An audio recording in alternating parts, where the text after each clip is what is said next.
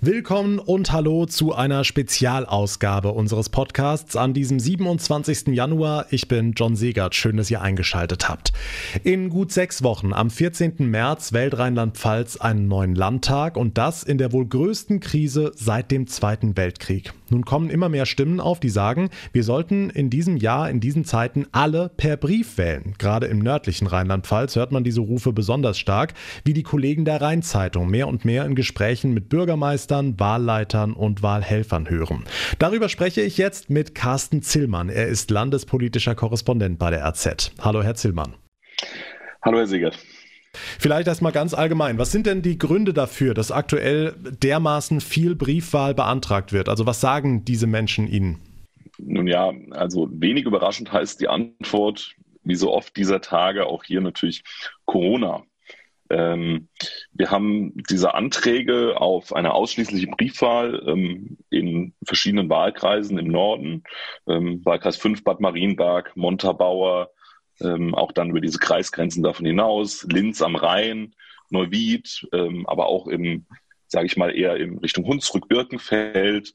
Ähm, dort wird der Verzicht auf Präsenzwahlen gefordert im Kern fordern diese Leute das, ähm, weil natürlich die Infektionslage so ist, wie sie im Augenblick eben ist. Also wenn wir nach Birkenfeld schauen, ein großer Ausbruch in einem Altenheim, deswegen sind die Zahlen extrem nach oben geschossen. Ähm, ein VG-Chef geht sogar davon aus, dass das öffentliche Leben am Wahltag weitgehend zum Erliegen gekommen sein wird. Also da ist auch die Befürchtung, dass eben diese Mutante, über die wir oft sprechen, eben noch mehr zugreift. Bedenken, die man sonst noch so hört, sind eben, wie finden Wahlhelfer? Wir alle haben schon mal gewählt und wir wissen, da sitzen jetzt nicht unbedingt Jugendliche und äh, äh, hinter den hinter den Tischen und äh, dementsprechend ist es natürlich die Leute, die das schon lange freiwillig machen, sind oft etwas älter und gehören natürlich dann zur Risikogruppe. Also ist auch das Bedenken, finden wir genug Wahlhelfer etc. Als Laie denkt man natürlich, ja klar, dann machen wir einfach alle Briefwahl, dann geht man auch gar kein Risiko ein. Wäre das denn rechtlich überhaupt möglich? Können, können wir das so einfach entscheiden? man muss es ein bisschen differenzieren. Also prinzipiell, wir können alle Briefwahl machen. Jeden in Rheinland-Pfalz, jeden der circa 3,2 Millionen Menschen, die in Rheinland-Pfalz wahlberechtigt sind, steht es frei, Briefwahl zu beantragen. Man muss da auch gar keine Gründe mehr nennen, sondern man kann sagen, ich möchte eine Briefwahl und dann stelle ich diesen Antrag auf Briefwahl ähm, und dann kann ich eine Briefwahl durchführen. Das heißt, theoretisch kann jeder das machen. Der Landeswahlleiter hat auch genug Unterlagen drucken lassen. Ähm, das heißt, wir haben die Möglichkeit, Briefwahl zu machen. Jetzt eine Briefwahl allgemein anzuordnen, ist was anderes. Wir können das nur in einzelnen Wahlkreisen kann der Antrag gestellt werden. Das haben wir ja gerade eben gehabt. Da haben die Wahlleiter aus dem Wahlkreis 5, Wahlkreis 6, Neuwied, Bad Marienberg, Montabaur, haben die Anträge dazu gestellt.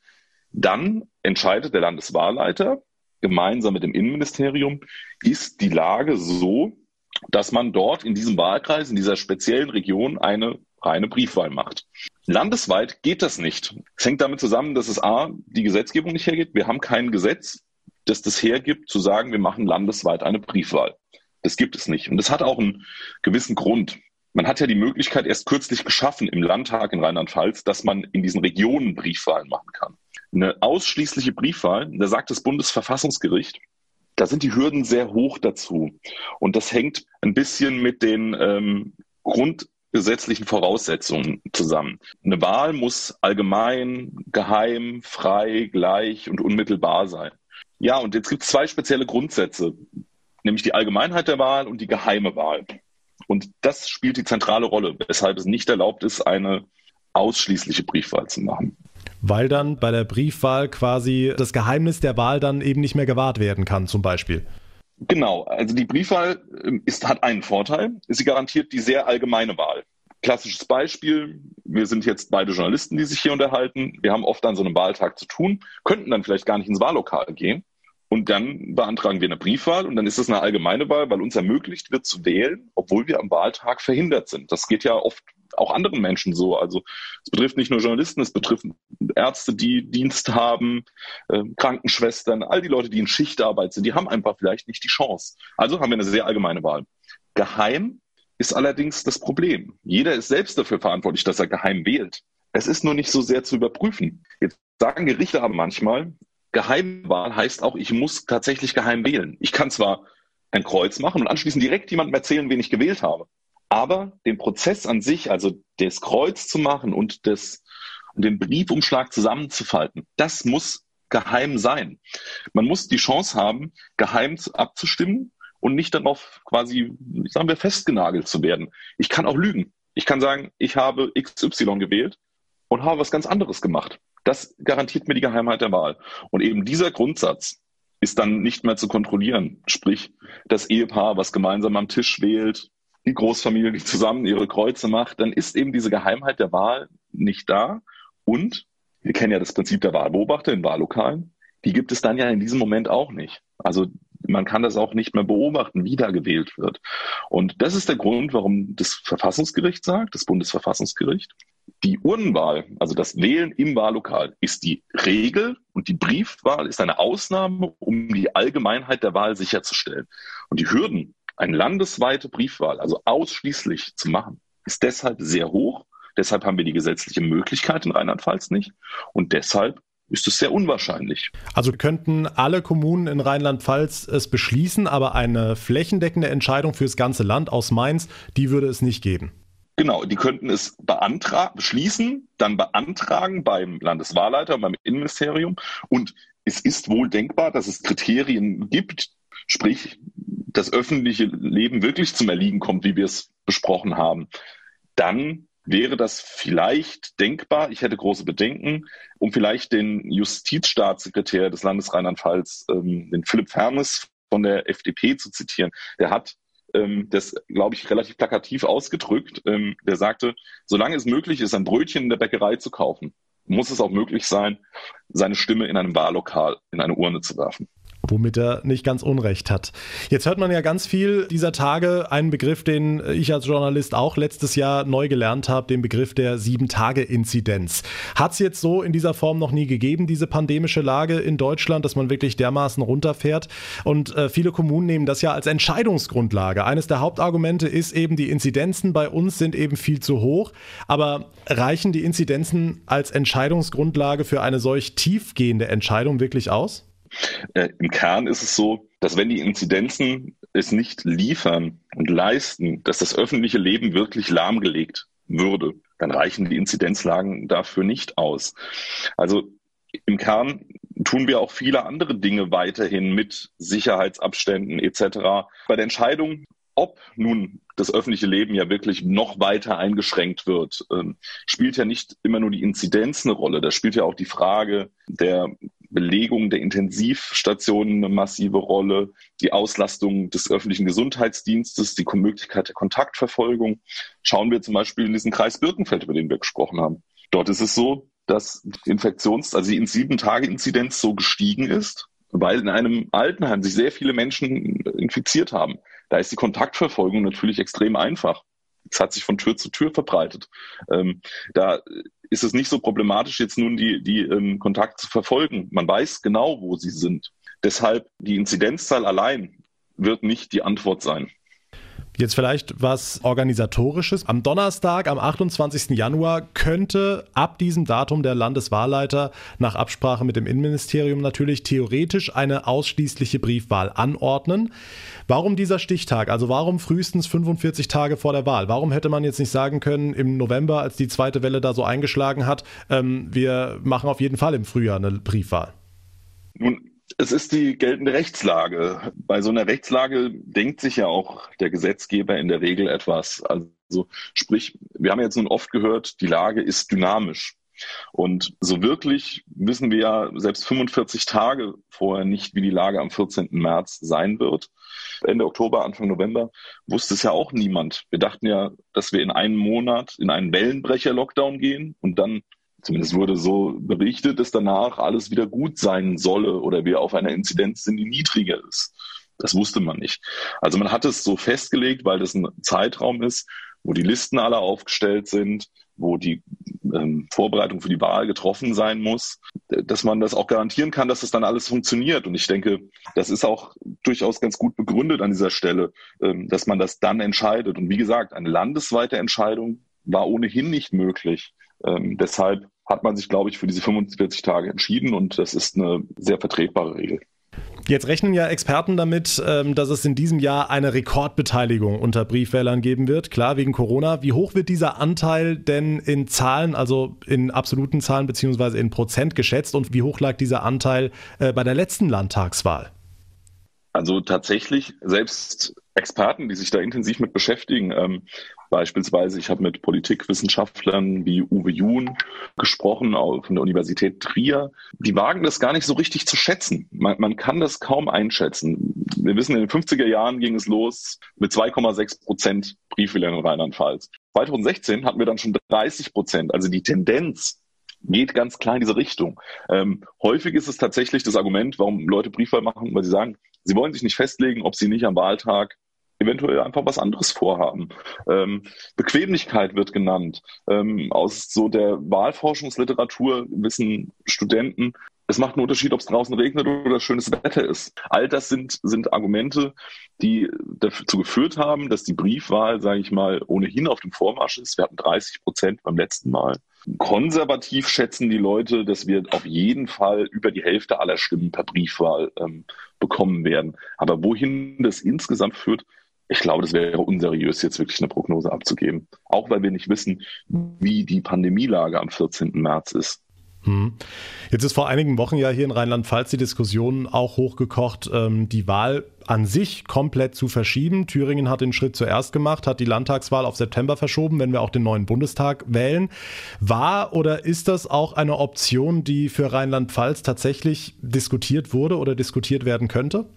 Also es ist auf jeden Fall keine mehr. Und meiner Einschätzung nach war es auch nie eine. Ähm, man muss vielleicht den Unterschied zu Thüringen erklären kurz. In Thüringen gab es ja diese vertragte Lage. Man hat einen Ministerpräsidenten Thomas Kemmerich von der FDP gewählt. Ja. Er ist dann wieder zurückgetreten, weil die AfD ihn mitgewählt hatte. Es hat ja bundespolitische Wellen geschlagen. Deshalb regiert dort jetzt ein Bodo Ramelow in einer Minderheitsregierung, ähm, der linke Ministerpräsident. Deshalb hat man dort sich auf Neuwahlen geeinigt, die verfrüht, also vor Ende der Legislaturperiode stattfinden. Äh, in Rheinland-Pfalz ist es ja nun mal so, die Legislaturperiode endet. Deshalb war das nie eine Debatte, das zu verschieben, sondern man hat gesagt, Legislaturperiode endet, da wird gewählt, das ist der demokratische Vorgang, wie wir organisiert sind, auch als Staat. Und deswegen war das, glaube ich, nie eine Debatte, weil man sagt, die Wahl ist einfach ein sehr hohes Gut. Ja, da kommen wir später drauf zu sprechen. Werfen wir an der Stelle einen Blick auf die Wahlhelfer. Können die ihre Unterstützung in diesem Jahr einfach ablehnen mit Hinweis auf die Sorge vor einer Corona-Infektion? Das wäre tatsächlich schwierig. Jetzt muss man die Frage stellen, wie kommt man zu Wahlhelfern? Oft sind es ja Freiwillige, die das mhm. machen.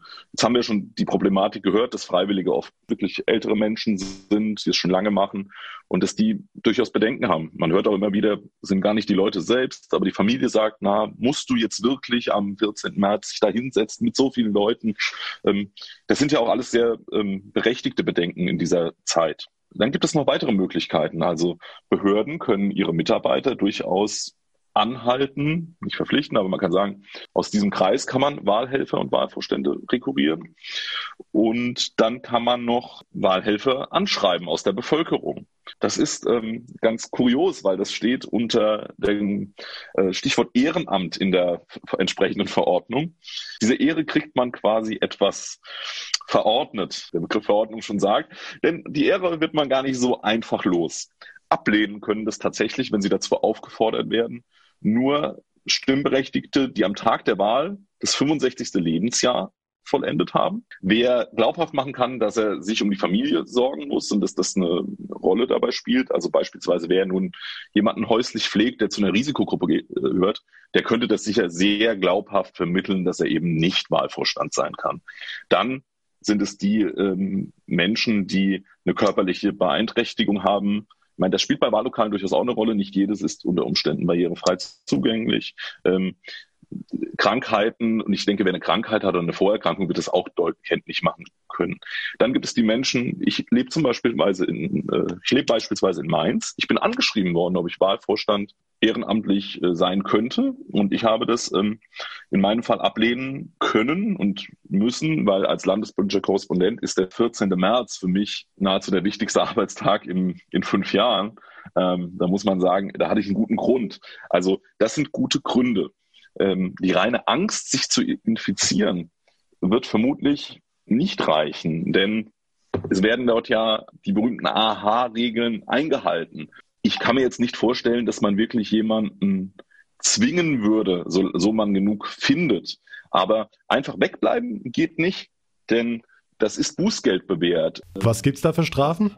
Ich muss zugeben, dass ich es für Rheinland-Pfalz jetzt nicht auswendig weiß. Allerdings, nur mal um mal einige Beträge zu nennen, ähm, bei der Europawahl hat das äh, in NRW 500 Euro gekostet. In anderen Bundesländern kostet das teilweise bis zu 1000 Euro. Ähm, das hängt damit zusammen, dass die Wahl eben im Prinzip das zentrale Entscheidungsorgan, wie wir uns staatlich organisieren, ist. Also das klingt jetzt so hochtrabend, aber die Wahl macht die Demokratie natürlich einfach aus. Und deswegen sind die Hürden, sich diesem Ehrenamt zu entziehen, sich die Wahl, also die Präsenzwahl abzusagen, eben sehr hoch, weil kaum etwas wichtiger ist, wenn man sich unsere Ordnung im Grundgesetz anschaut. Der Gesetzgeber tut diese Sachen, weil er das für so wichtig hält. Nun hört man aber tatsächlich Stimmen, beziehungsweise liest man sie auch im Netz, ähm, wenn es dann heißt, die Politik, die greift ja auch in unsere im Grundgesetz festgeschriebenen Grundrechte ein. Also warum äh, hebelt man dann jetzt eben in diesem Fall, wenn es da wirklich so viele Stimmen gibt, die sagen, hey, lasst uns eine Briefwahl machen, warum hebelt man diesen Mechanismus dann nicht aus? Also salopp formuliert, ist das Wahlrecht höher angesiedelt als die anderen Grundrechte? Die Frage ist ja bei der Einschränkung von Grund- und Freiheitsrechten ist ja eigentlich immer im Kern eine einfache Frage. Im Detail wird es dann schwierig. Also im Kern wägen wir ja ab den Gesundheitsschutz gegen andere Grundrechte. Und nun gibt es ja schon durchaus nicht wenige Stimmen, ähm, auch im sehr seriösen demokratischen Spektrum, die sagen, es geht schon einiges dessen zu weit, was gerade getan wird. Ich meine, wir greifen in die allgemeine Entscheidungsfreiheit ein, in die ähm, teilweise in die Bewegungsfreiheit, äh, Stichwort 15 Kilometer Radius oder wir schreiben Menschen vor, wen sie wann, wo, wie zu treffen haben. So, das sind schon massive Eingriffe. Die grundlegende Entscheidung, das Wahlrecht ist vielleicht als eine, neben der Menschenwürde, vielleicht ein, als eines der ähm, am höchsten anzusiedelnden Grundrechte, das wir haben. Wir dürfen darüber entscheiden, von wem wir regiert werden wollen. Und damit treffen wir auch im Übrigen die Entscheidung, wer darüber entscheidet, ob diese Grundrechte eingeschränkt werden sollen oder nicht. Und jetzt dieses Grundrecht in irgendeiner Weise einzuschränken oder ein Stück weit zu beschneiden, da hätte ich sehr große Bedenken, weil da sind wir wirklich an dem, was, was man als Kernidee auch unserer ähm, Staatsorganisationsform und, und am Grundgesetz, also was man dazu definieren könnte. Und ganz persönlich als Kommentar, ich halte das auch für richtig. Wenn wir in einer Demokratie leben wollen, müssen wir Wahlen abhalten. Und deshalb werden wir die am 14. März mit Kreuzchen in den Wahllokalen oder per freiwilliger Briefwahl allesamt abhalten können und dürfen, muss man sagen. Ja, und ich persönlich kann auch jeden verstehen, der sagt, ich möchte eine Briefwahl machen. Und deshalb ist es ja auch wirklich jedem möglich. Denn ich kann verstehen, dass man ähm, sich keinem Risiko aussetzen möchte. Das kann ich sehr gut verstehen. Dann vielen Dank für das ausführliche Gespräch, Carsten Zillmann von der Rheinzeitung. Danke Ihnen. Vielen Dank auch. Und damit komme ich zum Ende dieser Spezialausgabe. Wenn sie euch gefallen hat, dann würde ich mich sehr freuen, wenn ihr anderen von unserem Podcast erzählt oder den Link einfach in den sozialen Netzwerken teilt. Und wenn ihr gerade über Apple Podcasts zuhört, dann würde ich mich sehr freuen, wenn ihr direkt eine kurze Bewertung dalassen würdet. Mein Name ist John Segert. Ich bedanke mich ganz herzlich fürs Zuhören, für euer Interesse. Wir hören uns dann in der nächsten Ausgabe wieder. Bis dahin eine gute Zeit und vor allem bleibt gesund.